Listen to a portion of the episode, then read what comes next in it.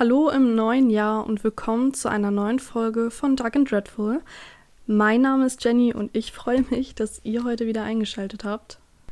Heute ist es mal eine Spezialfolge für alle American Horror Story Fans, kann aber auch als normaler Serienmörderfall von denen genossen werden, die AHS nicht kennen. Ich danke Elena oder Elena, sorry, wenn ich deinen Namen falsch ausspreche. Ähm, sie hat mich darauf gebracht, ein paar Folgen basierend auf den echten Kriminalfällen hinter der Serie zu machen. Wenn ihr auch Wünsche habt oder Fälle, die ihr hören möchtet, dann könnt ihr mir gerne auf Instagram schreiben. Die Triggerwarnung findet ihr in der Beschreibung. Manche können sich an den Hotelbesitzer aus Staffel 5 erinnern. James Patrick March, gespielt von Evan Peters, mein absoluter Lieblingsschauspieler, ähm, dieser hatte 1926 das Hotel Cortez errichtet, um darin kaltblütig Gäste zu foltern und zu töten. Die Bauweise des Hotels in der Serie wurde teilweise durch das Winchester House inspiriert. In dem Winchester House befinden sich mehrere Kuriositäten, wie zum Beispiel Türen, hinter denen eine Wand ist, eine Treppe, die einfach in der Decke endet und eine Tür, die in den Abgrund führt. Bis zu Sarah Winchesters Tod, die das Haus 1884 gekauft hatte, wurden ständig neue Räume hinzugefügt. Einem Volksglauben zufolge war Sarah Winchester von der Furcht besessen, von den Geistern der mit Winchester-Gewehren getöteten im Schlaf heimgesucht und getötet zu werden, Daher habe sie ihre Villa wie ein riesiges Labyrinth bauen lassen und täglich in anderen Zimmern übernachtet, um von den Geistern nicht gefunden zu werden. Wenn ihr mehr zu dem Winchester Haus hören möchtet, empfehle ich euch den Podcast von Gruselfaktor. Die haben dazu eine super tolle Folge gemacht. Teilweise wurde das Hotel aus der Serie aber auch von dem Horrorhaus von H.H. Holmes inspiriert, auf welchem auch die Figur James Patrick March nachempfunden wurde. Und um diesen geht es heute. Herman Webster Mudgett wurde am 16. Mai 1861 als Sohn von Levi Horton Mudgett und Theodate Page Price in Gilmerton, New Hampshire geboren. Im weiteren Verlauf werde ich ihn als H. H. Holmes, Henry, oder Henry Howard Holmes oder nur Holmes betiteln, auch wenn sein Geburtsname anders war und warum erfahrt ihr auch später. Holmes wurde als drittes Kind von fünf Kindern geboren. Er hatte eine ältere Schwester namens Ellen, einen älteren Bruder namens Arthur, eine jüngere Schwester namens Mary und einen jüngeren Bruder namens Henry. Holmes wurde in eine sehr wohlhabende Familie geboren. Sein Vater kam aus einer Bauernfamilie und arbeitete selber als solcher, doch machte nebenher noch andere Jobs, wie als Lehrer zu jobben oder als Maler. Ich konnte leider nicht rausfinden, warum er das gemacht hat, weil die Familie keine finanziellen Probleme hatte. Also gehe ich davon aus, dass er es einfach aus Spaß gemacht hat, um sich anderweitig zu beschäftigen. Obwohl Holmes in eine augenscheinlich angesehene Familie geboren wurde, hatte er in der Schule öfter Probleme. Er wurde von anderen Mitschülern gemobbt, da er von Lähmungsstrabismus betroffen war. Bei Lähmungsstrabismus fallen einer oder mehrere Augenmuskeln aus, sodass ein Auge schielt. Ähm, diese Form des Schielens tritt häufig plötzlich auf und kann sowohl Kinder als auch Erwachsene betreffen, Gründe sind dabei meist Verletzungen, Entzündungen oder Allgemeinerkrankungen. Ein Lähmungsschielen kann aber auch angeboren sein, wie es in dem Fall von Henry war. Ein Auge schaute bei ihm andauernd in eine andere Richtung, was andere Kinder dazu veranlasste, sich über ihn lustig zu machen. Diese Kinder wussten unter anderem auch, dass Holmes panische Angst vor Ärzten hatte, also brachten sie ihn eines Tages zu einem Arzt und ließen ihn ein ausgestelltes Skelett anstarren. Henry hatte furchtbare Angst, nicht nur davor, dass er in einer Arztpraxis war, sondern auch, weil er ein Skelett anschauen musste. Die Angst entwickelte sich aber sehr, sehr schnell in eine Faszination. Er blickte die Knochen an und wie sich alles zusammenfügte, und er fand es langsam interessant. Er fing dann an, sich über Biologie und den Menschen zu informieren, bei Freunden, Lehrern, Familie und so weiter. Den Menschen in seinem Umfeld wurde schnell bewusst, dass Holmes ziemlich intelligent für sein Alter war, intelligenter als andere Kinder im gleichen Alter. Ein paar Monate nach dem Vorfall in der Arztpraxis war Henry mit einem Freund namens Tom unterwegs. Sie kamen an einem verlassenen Haus vorbei und wollten es erkunden. Sie kletterten in das oberste Stockwerk, wobei Tom von einem Balken fiel und starb. Damals ging man von einem Unfall aus und erst nachdem bekannt wurde, dass H.H. Holmes ein Serienmörder war, fingen die Leute an zu behaupten, dass er seinen Freund umgebracht hätte. Dies ist jedoch nicht bestätigt. Im Alter von 16 Jahren schloss er die Highschool ab und begann sofort als Lehrer zu arbeiten, da er durch seine hohe Intelligenz schon den Verstand eines Erwachsenen hatte. Neben seinem Job als Lehrer fuhr er mit seinem Vater zu verschiedenen Bauernhöfen, um dort auszuhelfen. Auf einem dieser Höfe lernte er die Tochter eines Bauern kennen, namens Clara A. Lovering. Clara war zu dem Zeitpunkt mit einem Bauernjungen zusammen, der sie schlecht behandelte und brutal zu ihr war. Als Holmes das mitbekam, stand er für Clara ein und verteidigte sie, denn er war furchtbar in sie verliebt.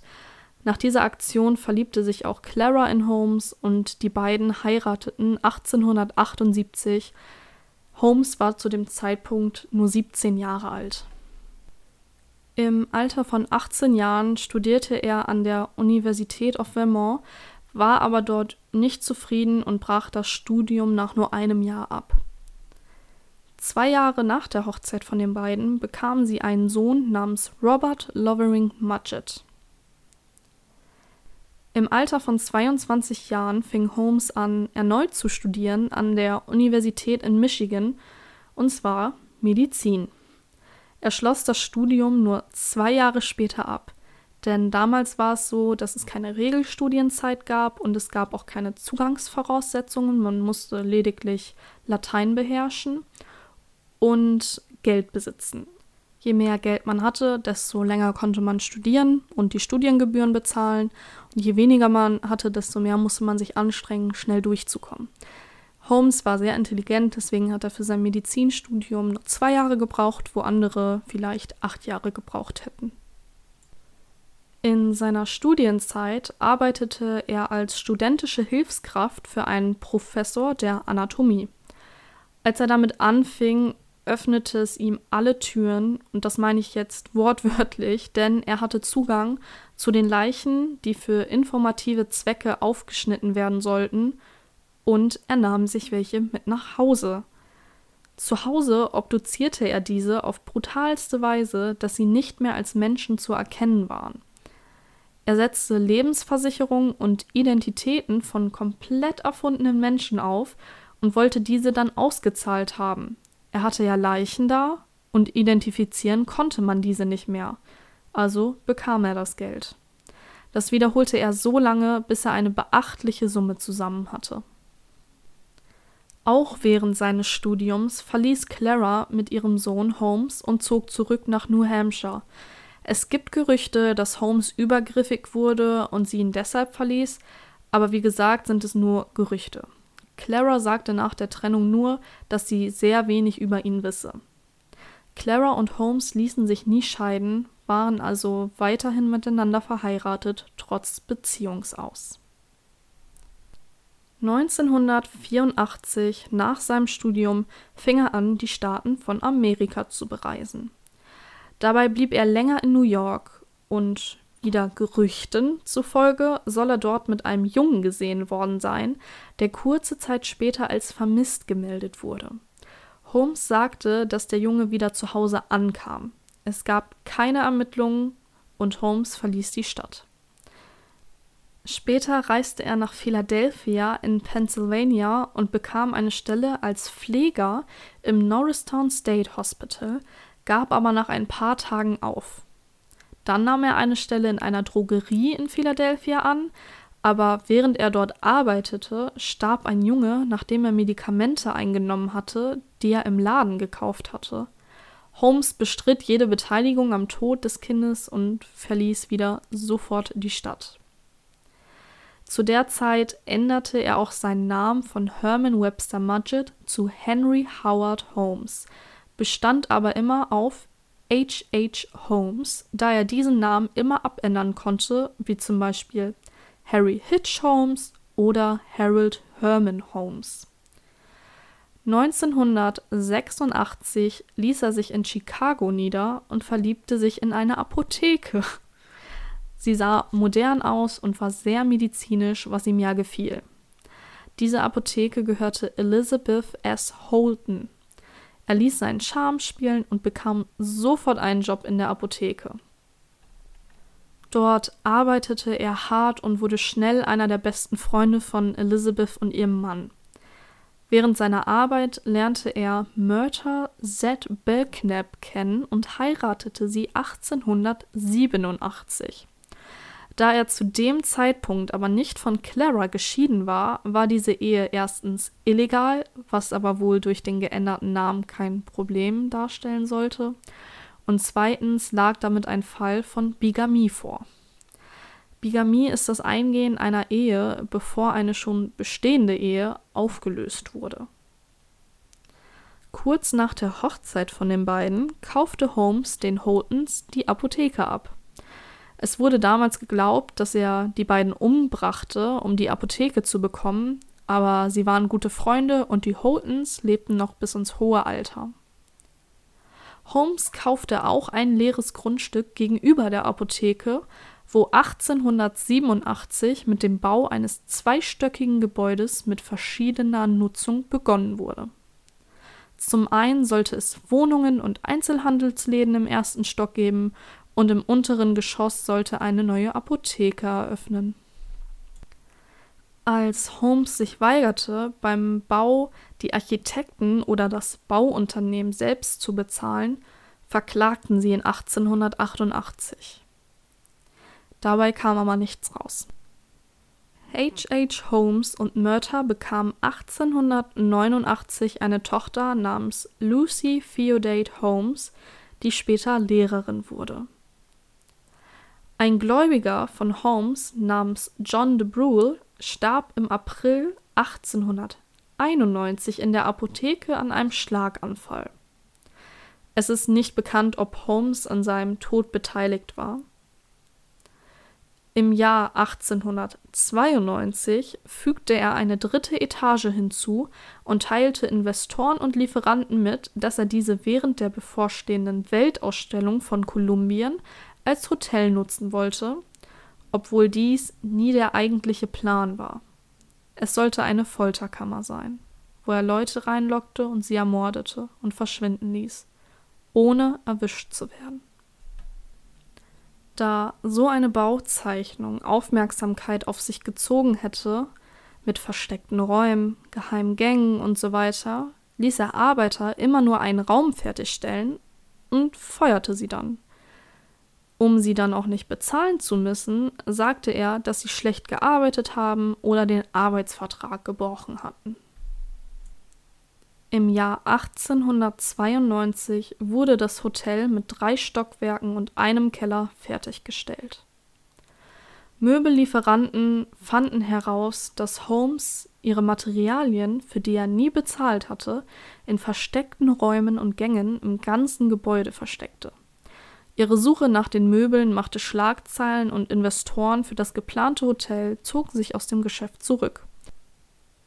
Im obersten Stockwerk des Gebäudes war nicht wirklich viel.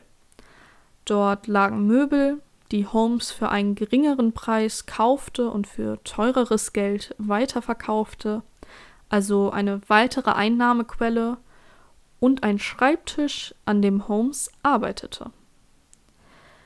Im ersten Stock gab es 35 Hotelzimmer. Viele Räume von denen hatten keine Fenster. Es gab Zimmer mit Käfigen und auch Zimmer, zu denen es gar keine Tür gab. Zu diesen kann man nur über eine Falltür im obersten Stockwerk. Wenn ein Opfer da reinfiel, hätte es keine Fluchtmöglichkeit und müsste langsam in dem Raum sterben. Es gab Räume mit Fake-Türen, Treppen, die zu nichts führten oder Treppen, die man nur durch geheime Räume erreichte. Es gab Röhren in Zimmern, wo man tote Menschen reinschmeißen konnte und diese direkt in den Keller fielen, damit Holmes sich darum später kümmern konnte. Es gab einen Raum mit Metallplatten an den Wänden und hinter diesen gab es Gaslampen.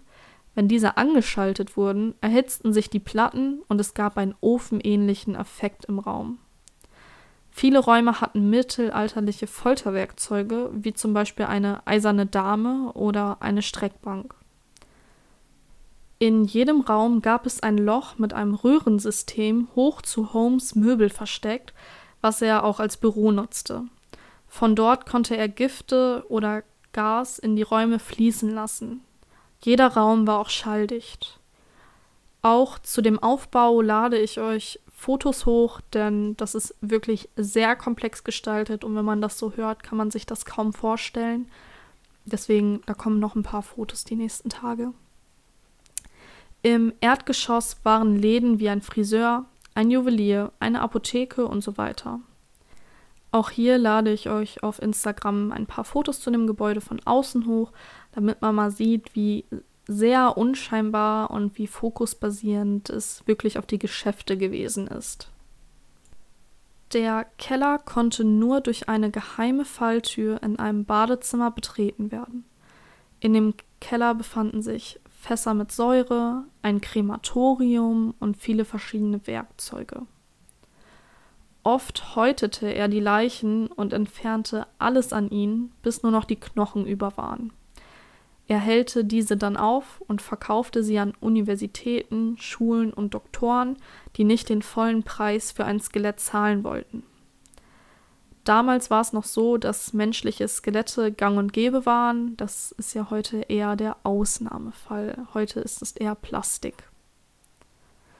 Das System seines Mörderhotels war so ausgeklügelt, dass wenn sich jemand Zugang zum ersten Stock verschaffte, ein lautes Buzzergeräusch im Keller und in seinem Büro im obersten Stockwerk losging, da wo er sich möglicherweise aufhielt, damit er sofort aufhören konnte und schauen konnte, ob er sich in Gefahr befand, erwischt zu werden. Eine sehr interessante und wichtige Sache, die noch zu erwähnen ist, ist, dass Holmes all seine Angestellten dazu aufforderte, eine Lebensversicherung abzuschließen, und im Falle eines Ablebens ging der Betrag dann an ihn selbst. Warum das wichtig ist, erfahrt ihr in einer Minute.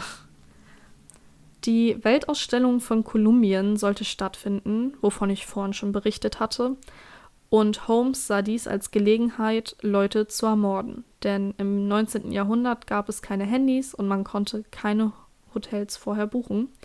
Die Leute sind einfach nach Chicago gefahren, suchten ein Hotel für die Nacht und konnten ihren Angehörigen nicht Bescheid geben, wo sie waren.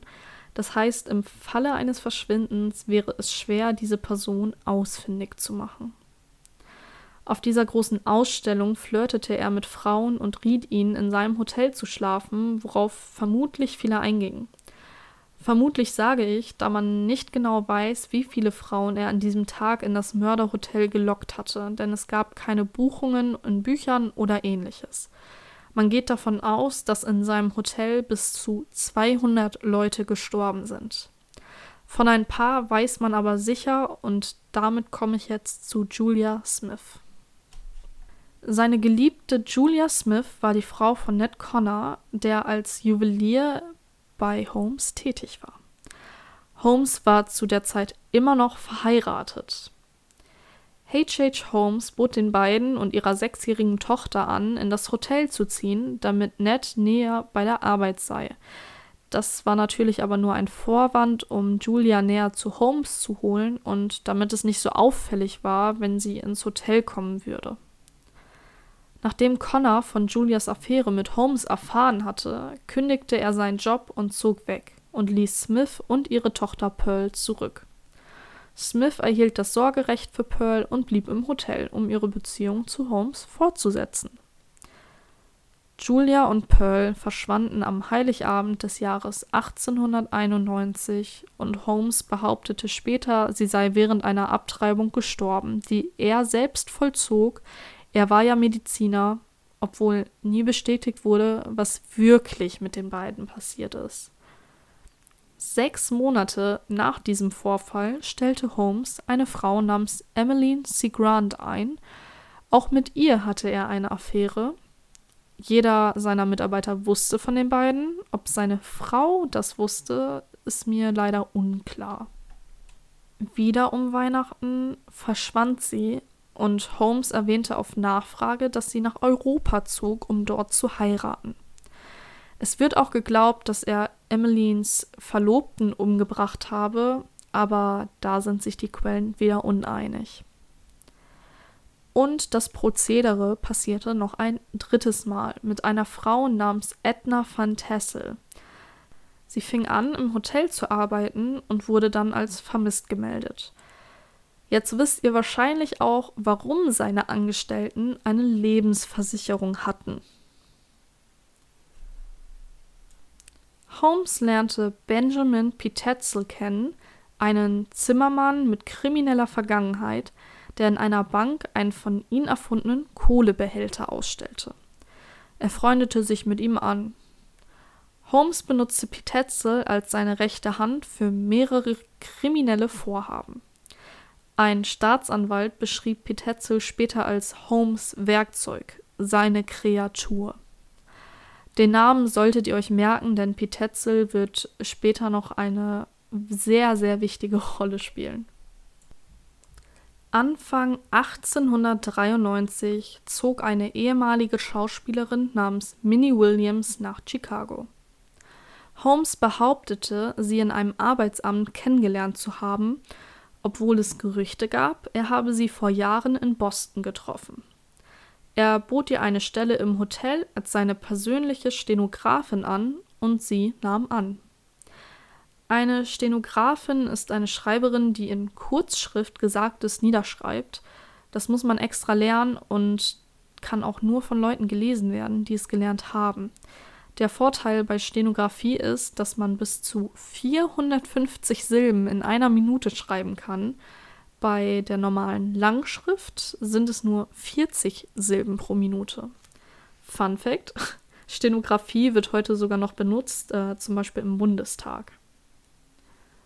Holmes überredete Williams, die Urkunde von ihrem Besitzland in Fort Worth in Texas an einen Mann namens Alexander Bond zu übertragen. Alexander Bond ist für Minnie Williams ein sehr unbekannter Name, doch Holmes kennt ihn, denn Holmes ist Alexander Bond. Es war nur ein weiteres Pseudonym für ihn. Jetzt wäre es für Holmes ein einfaches gewesen, er hätte Minnie ermorden können und das war's. Aber Minnie besaß das Stück Land nicht alleine, sie besaß es nur zu 50 Prozent. Die andere Hälfte gehörte ihrer Schwester Nanny. Minnie schrieb Nanny ständig, wie toll Holmes wäre und dass er der Mann ist, den sie heiraten will. Nanny hatte damit ein sehr anonymes Vertrauen aufgebaut und sagte sofort ja, als Holmes ihr vorschlug, in das Hotel zu kommen, um Minnie zu überraschen.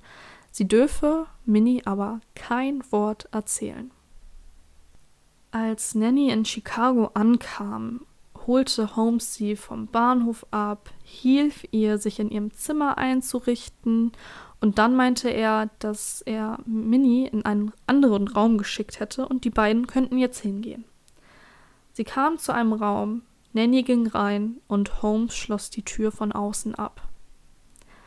Die Todesursache von Nanny konnte nicht festgestellt werden, man fand aber später ihren Fußabdruck an der Tür und ich meine nicht nur den Fußabdruck, sondern wirklich abgerissene Haut von ihrem Fuß, der so an der Tür klebte.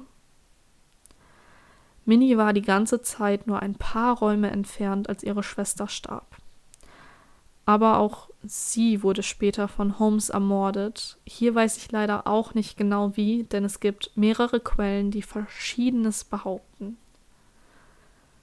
Die Behörden von der Lebensversicherung wurden langsam aufmerksam auf H.H. Holmes, da es auffällig wurde, dass er immer öfter Geld von ihnen bekam und viele seiner Angestellten verschwanden oder auf mysteriöse Weise verstarben. Holmes war aber wie gesagt nicht dumm und bemerkte es schon vorher, dass es auffällig war, und floh. Er reiste zu seinem neu erworbenen Grundstück nach Texas, das zuvor Minnie und Nanny gehörte, und dort heiratete er erneut eine Frau, ohne sich von Murd scheiden zu lassen. Mit seiner neuen Frau lebte er dann in Texas und überlegte sich vielleicht ein neues Mörderhotel zu eröffnen, was größer, brutaler und komplexer war, der seines ja zurücklassen musste, aber es kam anders. Holmes wurde im Juli 1894 verhaftet. Aber nicht wegen dem Verkauf von Skeletten oder den Morden, die er begangen hatte, sondern weil er Pferde gestohlen hatte.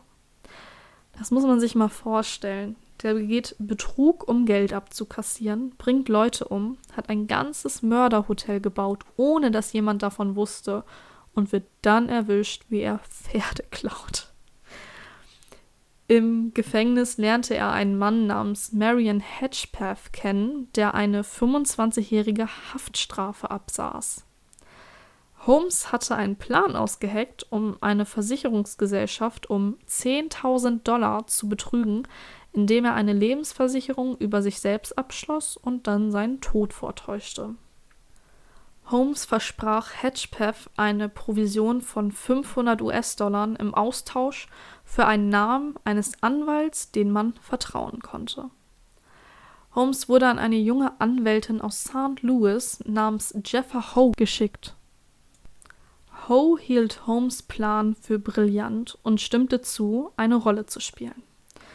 Trotzdem scheiterte Holmes Plan, seinen eigenen Tod vorzutäuschen, weil die Behörde wurde misstrauisch. Und sie weigerten sich zu zahlen. Holmes widersprach der Absage jedoch nicht, stattdessen heckte er mit Pitessel einen ähnlichen Plan aus. Und jetzt haben wir ihn wieder, Benjamin Pitessel.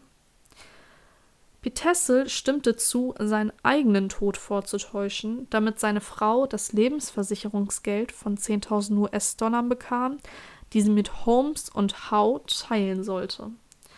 Der Plan, der in Philadelphia stattfinden sollte, sah vor, dass Pitessel sich unter dem Namen B.F. Perry als Erfinder aufstellte und dann bei einer Laborexplosion getötet und entstellt wurde.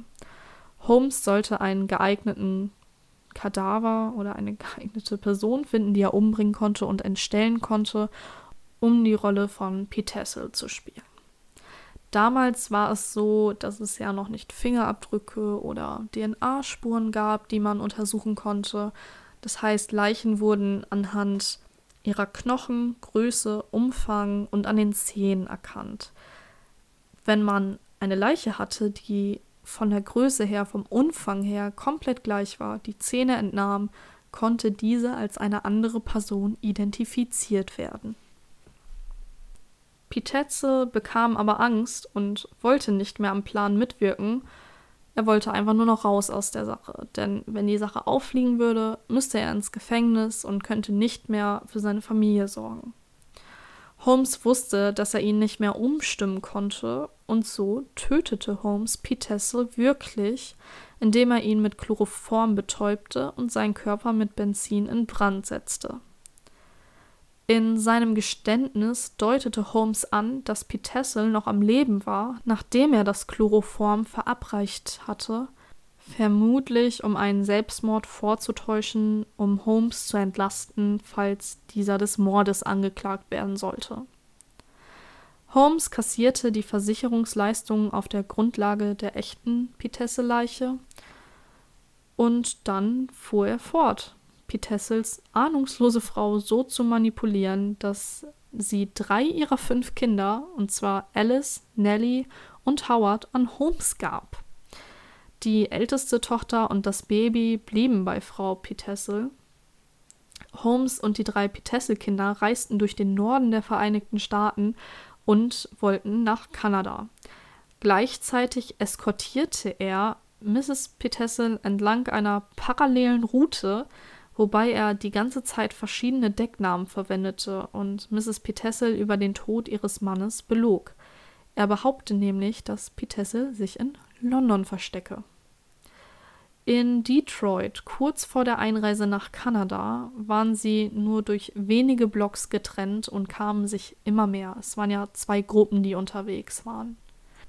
Was dabei noch super krass ist, ist, dass Holmes während dieser ganzen Reise ja noch mit seiner dritten Frau zusammen war, die von der ganzen Angelegenheit nichts wusste.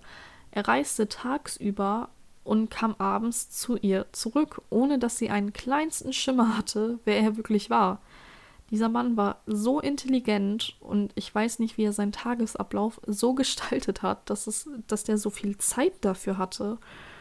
Ähm, Holmes gestand später, dass er nicht wirklich lange mit den Pitesse-Kindern reiste, sondern sie ermordet hat. Er betäubte Howard mit Medikamenten, teilte dann die Leiche in kleine Stücke und verbrannte diese, wie sein Vater. Alice und Nellie ermordete er, indem er sie in einen großen Kofferraum zwang und sie darin einschloss. Er bohrte ein Loch in den Kofferraumdeckel, steckte ein Ende eines Schlauchs durch das Loch, befestigte das andere Ende an einer Gasleitung, um die Mädchen zu ersticken. Holmes begrub dann ihren nackten Körper im Keller seines Mietshauses in Toronto, Kanada. Der Mann, den Holmes im Gefängnis kennenlernte, merkte langsam, dass er nicht das Geld von Holmes bekommen würde, also erzählte er aus Rache den ganzen Plan einem Beamten, der die Sache sehr ernst nahm und weitergab. Die Polizei war nicht in der Lage, H.H. Holmes zu finden. Sie fanden aber die Frau von Benjamin P. Tessel und ihre zwei Kinder und informierten sie über den Tod ihres Mannes, der wirklich gestorben war. Zu dem Zeitpunkt dachte sie noch, dass Holmes mit ihren Kindern unterwegs war.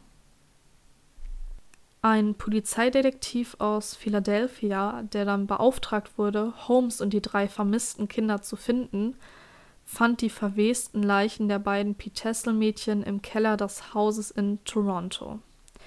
Der Detective schrieb, je tiefer wir gruben, desto schrecklicher wurde der Geruch. Und als wir eine Tiefe von drei Fuß erreichten, entdeckten wir etwas, das wie der Knochen des Unterarms eines Menschen aussah. Erst gingen die Polizisten von einem Sexualdelikt aus, denn die Mädchen waren nackt, aber es konnten keine Spermaspuren gefunden werden. Es, Holmes äh, hat auch keine Leichen vergewaltigt, so wie er es damals beschrieb. Er hat sie bloß aus Spaß ermordet, beziehungsweise aus Gründen des Geldes. Die Polizei fing dann an, die ganzen gemieteten Häuser und Immobilien, die Holmes besaß, zu untersuchen darunter auch ein Häuschen in einer Gegend, wo Holmes gesehen wurde, wie er Medikamente in einer Apotheke kaufte. Und wo er gesehen wurde in einer Reparaturwerkstatt, um einige seiner Messer zu schärfen. Im Schornstein des Hauses wurden dann Zähne und Knochenreste des jungen Howard P. Tessel entdeckt. Holmes Serienmorde endeten schließlich, als er am 17. November 1894 in Boston festgenommen wurde, nachdem er aufgespürt worden war. Er wurde erneut wegen Pferdediebstahl in Texas wegen eines ausstehenden Haftbefehls festgehalten, weil die Behörden zu diesem Zeitpunkt misstrauischer geworden waren und Holmes bereit zu sein schien, in Begleitung seiner jetzt schon dritten Frau aus dem Land zu fliehen. Im Juli 1895 begannen die Polizei und Reporter von Chicago mit der Untersuchung von Holmes Gebäude in Englewood, das heute lokal als The Castle oder als Mörderhotel bezeichnet wird. Obwohl viele sensationelle Behauptungen aufgestellt wurden, wurden keine stichfesten Beweise gefunden, die Holmes hätten verurteilen können – man fand dort Haare von Minnie und Nanny sowie Schmuck von ihnen. Im Keller fand man Knochen von Pearl, die sechsjährige Tochter von Julia, einer seiner Affären. Und natürlich fand man die ganzen Räume mit Falltüren und so weiter. In den Räumen sah man auch Kratzer an den Wänden, als wenn dort die Leute versucht haben, rauszuklettern oder sich irgendwie rauszukratzen. Im Oktober 1895, nur ein paar Monate später, wurde Holmes wegen des Mordes an Benjamin P. Tessel vor Gericht gestellt, für schuldig befunden und zum Tode verurteilt. Zu diesem Zeitpunkt war offensichtlich, dass Holmes auch die drei vermissten P. Tessel-Kinder ermordet hatte. Nach seiner Verurteilung gestand Holmes 27 Morde in Chicago, Indiana und Toronto obwohl einige Menschen, die er zu ermorden gestand, noch am Leben waren oder eines natürlichen Todes gestorben waren.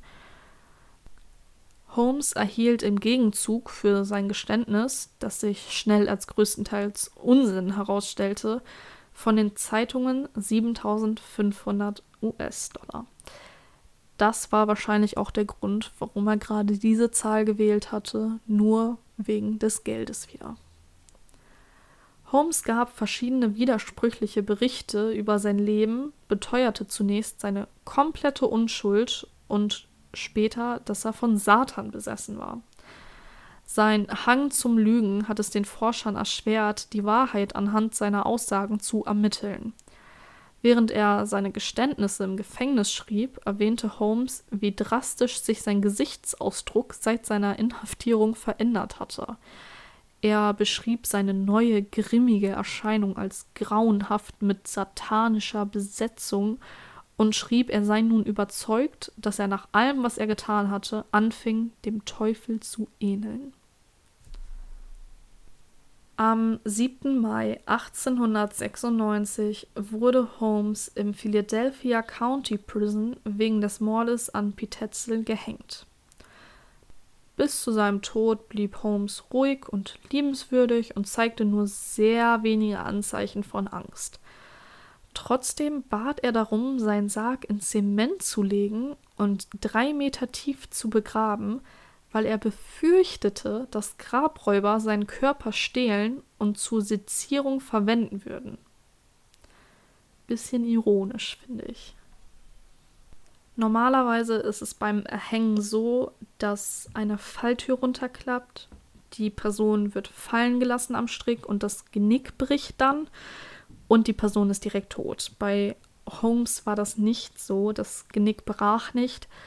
Er erstickte stattdessen langsam zu Tode und zuckte über 15 Minuten lang, bis er bei 20 Minuten nach dem Aufspringen der Falle für tot erklärt wurde. Nach seiner Hinrichtung wurde Holmes Leiche in einen nicht gekennzeichneten Grab beigesetzt. Und jetzt zu den Gegebenheiten, Auffälligkeiten, Sachen, die passiert sind nach Holmes Tod. Und zwar in der Silvesternacht 1909 wurde Hedgepeth, der begnadigt worden war, weil er Holmes ja verraten hatte, von einem Polizisten während eines Überfalls in einem Saloon erschossen. Denn nachdem er entlassen wurde, hat er sich nicht benommen, sondern ist wieder in seine kriminellen Machenschaften gefallen. Am 7. März 1914 berichtete die Chicago Tribune, eine Zeitung, dass mit dem Tod von Patrick Quinlan, dem ehemaligen Verwalter des Hotels während dieser Horrormordzeit, die Geheimnisse von Holmes Hotel ungeklärt bleiben würden. Quinlan hatte Selbstmord begangen. Seine Leiche wurde in seinem Schlafzimmer mit einem Zettel gefunden, auf dem stand: Ich konnte nicht schlafen. Die überlebenden Verwandten von Quinlan behaupteten, er sei seit mehreren Monaten heimgesucht worden und litt an Halluzinationen. Das Hotel selbst wurde im August 1895 auf mysteriöse Weise durch einen Brand fast zerstört. Das war ein Jahr bevor Holmes erhängt wurde. Laut einem Zeitungsausschnitt der New York Times wurden zwei Männer gesehen, die die Rückseite des Gebäudes betraten, und ungefähr eine halbe Stunde später wurden sie gesehen, wie sie das Gebäude verließen und schnell davon rannten, nach mehreren Explosionen ging das Gebäude in Flammen auf. Anschließend fanden die Ermittler unter der Hintertreppe des Gebäudes eine halbleere Gasdose. Das Gebäude überlebte den Brand und blieb bis zum Abriss 1938 in Betrieb. Das Gelände wird heute von dem United States Postal Service bewohnt. Im Jahr 2017 wurde Holmes Leiche unter der Leitung von Janet Monge vom Museum für Archäologie und Anthropologie zu Testzwecken exhumiert, also wieder hochgeholt, denn es gab Anschuldigungen, Holmes sei tatsächlich der Hinrichtung entgangen und geflohen. Da sein Sarg in Zement eingeschlossen war, wurde festgestellt, dass sich sein Körper nicht wie normale Leichen zersetzt hatte, seine Kleidung war fast perfekt erhalten und sein Schnurrbart war intakt. Die Leiche wurde durch seine Zähne eindeutig als die von Holmes identifiziert und Holmes wurde dann wieder beigesetzt. Auch im Jahr 2017 strahlte History, das ist ein Fernsehsender, eine auf acht Folgen begrenzte Doku-Serie mit dem Titel American Ripper aus, in der Holmes Ur-Urenkel Jeff Mudgett zusammen mit der ehemaligen CIA-Analystin Amaryllis Fox Hinweise untersuchte, um zu beweisen, dass Holmes auch der berüchtigte Londoner Serienmörder Jack the Ripper war. Die Theorie kam auf, da Jack the Ripper 1888 hauptsächlich Frauen in London ermordete und nie gefunden wurde. Zudem haben beide ihre Leichen sehr, sehr speziell verunstaltet und Zeugen beschrieben Jack the Ripper als sehr charmanten Mann. Die Zeichnungen von Jack sahen fast exakt so aus wie H.H. Holmes. Holmes hatte Freunde in London und beschrieb auch in Briefen, wie gerne er mal nach London reisen würde. Das wurde aber nie bestätigt, dass H.H. Holmes Jack the Ripper ist, obwohl es sehr viele Beweise dafür gibt. Dazu sage ich nur, welcher Serienmörder hört einfach auf zu morden, wenn er nicht erwischt wird, es sei denn, er hat nie aufgehört, sondern in einem anderen Land weitergemacht. Das ist nur meine Theorie. Ich glaube daran, weil anders kann ich es mir nicht vorstellen. Ich lade euch dazu auch mal ein Foto hoch mit einer Phantomzeichnung von Jack the Ripper und im Gegensatz wie H.H. Holmes aussieht. Also der Schnurrbart ist gleich, die Nase ist gleich, die Augen sind gleich, die Gesichtsform. Es passt einfach perfekt. Zudem noch eine Kleinigkeit, es wurden Briefe analysiert, die ähm, Jack the Ripper geschrieben hatte und Briefe, die H.H. Holmes geschrieben hatte und die Schriftarten gleichen sich zu 97 Prozent. Das ist eine sehr, sehr hohe Wahrscheinlichkeit. Bis zum heutigen Datum weiß man nicht genau, wie viele Menschen H.H. Holmes ermordet hat. Ich persönlich glaube aber, dass es bis zu 200 sein könnten, wie Forscher es auch vermuten, denn wer hat extra ein ausgerichtetes Hotel, um Leute dort umzubringen und ermordet dann nur bis zu 27 Leute in so vielen Jahren? Das war's dann wieder für heute. Was denkt ihr von dem Fall? Lasst mir gerne eure Kritik da, eure Meinungen zu dem Fall und natürlich auch eure Fallwünsche, falls ihr welche habt. Ähm, ihr könnt mir immer auf Instagram schreiben. Dort heiße ich Dark and Dreadful Podcast. Dort findet ihr dann auch später Bilder, Videos und neue Infos zum Fall, falls es welche geben sollte. Ich danke euch heute fürs Zuhören und wünsche euch einen super tollen Tag, eine super tolle Woche und wir hören uns beim nächsten Mal. Ciao.